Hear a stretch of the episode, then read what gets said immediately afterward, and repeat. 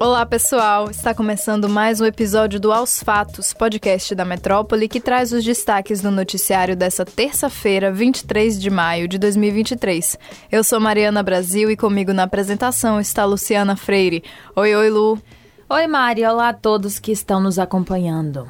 A Câmara dos Deputados deu início nesta terça-feira ao cronograma de atividades de duas comissões parlamentares de inquérito, CPIs, uma sobre a aposta esportiva e outra a respeito do movimento dos trabalhadores rurais sem terra. E logo no início, a leitura do plano de trabalho da CPI do MST criou uma confusão. Durante a fala, o titular do PL, o capitão Alden, daqui da Bahia, afirmou que o movimento não é social, mas terrorista. É, e a declaração não agradou os aliados do presidente Lula, do PT, que tentaram interromper a fala do deputado. A colega de bancada, Caroline de Tone, do PL de Santa Catarina, pediu silêncio. Depois da leitura realizada pelo relator Ricardo Salles, do PL, o clima de confusão já havia sido instaurado. A lista de convocações foi criticada pela deputada Sâmia Bonfim, do PSOL de São Paulo, da base aliada do governo, que inclusive questionou o nome da CPI.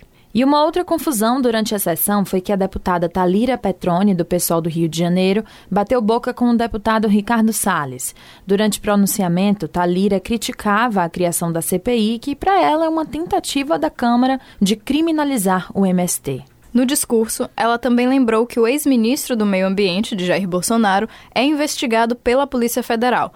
Após a fala da parlamentar, Salles disse que abrirá um processo contra ela no Conselho de Ética da Câmara. Encabeçada por deputados da oposição, como Salles e o presidente do colegiado, o tenente-coronel Zuco, a CPI deve dar trabalho ao governo, que já vem sofrendo dificuldades na relação com parlamentares da bancada ruralista. A sessão foi encerrada por volta das 5h20 da tarde. O trabalho vai ser retomado nessa quarta, às 14 horas, para deliberar sobre 15 requerimentos, e a gente vai seguir acompanhando esse assunto. Dando continuidade ao nosso destaque do episódio de segunda-feira, quatro pessoas foram detidas na manhã desta terça por suspeita de pendurar um boneco representando o jogador brasileiro Vinícius Júnior enforcado em uma ponte de Madrid, capital da Espanha. O caso aconteceu no dia 26 de janeiro. O boneco estava esticado em uma corda com a camisa 20 do jogador, além de ter uma faixa grudada com a frase Madrid odeia o Real. Esse foi o sexto caso de racismo público cometido contra Vinícius Júnior. Na época, uma investigação de crime de ódio foi aberta. Ainda de acordo com a polícia espanhola, três dos detidos são integrantes da Frente Atlética, torcida organizada do Atlético de Madrid.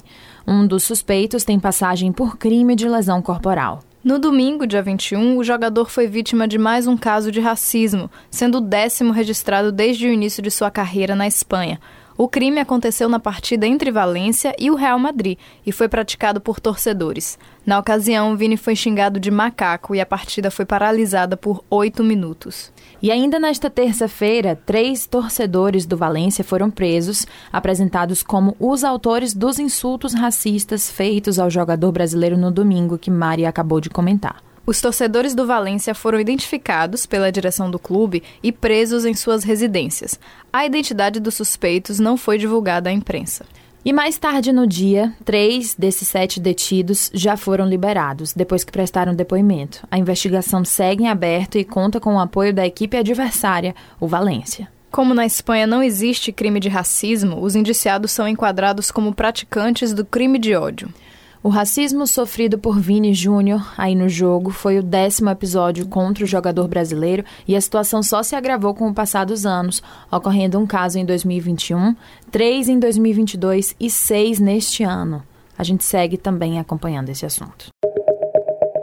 De olho no que acontece na Rádio Metrópole, o vice-governador Geraldo Júnior, do MDB, falou em entrevista sobre a possibilidade de se candidatar à Prefeitura de Salvador nas eleições de 2024. Abre aspas. Se o cavalo passar, eu monto, monto rápido, não perco a oportunidade, como montei rápido para ser vice-governador, fecha aspas, foi o que Geraldo disse em entrevista ao âncora Mário Kertes no Jornal da Bahia no ar. Antes, no entanto, o vice-governador repetiu o que já havia dito antes sobre o assunto, que só há uma possibilidade de ser candidato, que é se seu grupo político tiver unidade sobre isso e com orientação de Jerônimo Rodrigues. Apesar disso, o MDBista disse ainda que não está de fato preocupado com as eleições do próximo ano.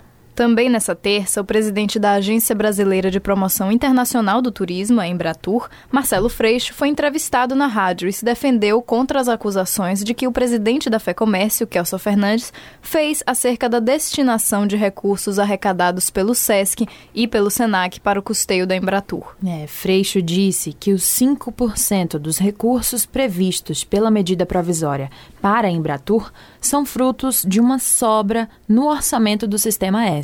O petista disse ainda que, por isso, não há possibilidade de nenhuma unidade fechar, contrariando o que havia dito Kelson sobre o assunto. Na sexta passada, em entrevista à Rádio Metrópole, o dirigente da Fé Comércio acusou Freixo de estar galgando espaço para uma candidatura a governador do Rio e questionou a existência da Embratur. E para fechar essa nossa sessão de entrevistas, o ex-governador de São Paulo, João Dória, disse não se arrepender de ter renunciado ao cargo de governador de São Paulo no ano de 2022. O ex-tucano alegou ter tomado a decisão para beneficiar o então vice-governador Rodrigo Garcia, do PSDB, que acabou assumindo o posto e depois foi candidato à reeleição mas foi derrotado para o atual governador do estado, Tarcísio Freitas, do Republicanos. O ex-governador falou ainda sobre a sua atuação no início da vacinação contra a Covid-19 no Brasil. E vocês podem conferir todas essas entrevistas no YouTube do portal Metro 1. Depois de um acordo entre as bancadas de oposição e governo, a Assembleia Legislativa da Bahia aprovou na tarde desta terça-feira a criação da Polícia Penal.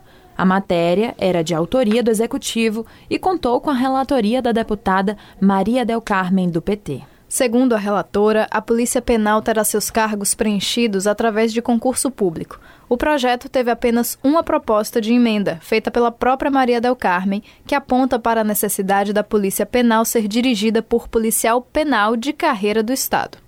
Outro projeto votado na tarde desta terça foi relacionado à proposta de emenda à Constituição, a PEC, triplicando o valor de emenda impositiva dos parlamentares. No projeto de Marquinho Viana, do PV, cada deputado passa a poder destinar 3,6 milhões de reais ao invés do 1 milhão e 200 mil permitidos até então. Nesta segunda matéria, apenas o deputado Hilton Coelho, do PSOL, se posicionou de forma contrária à aprovação. O Teatro Castro Alves, que está fechado desde o dia 25 de janeiro deste ano, depois de um incêndio que atingiu parte da sua estrutura, ainda não tem uma data prevista de reabertura. A impossibilidade de uso da sala principal já afeta a rotina de espetáculos na capital baiana e na vida de produtores de teatro.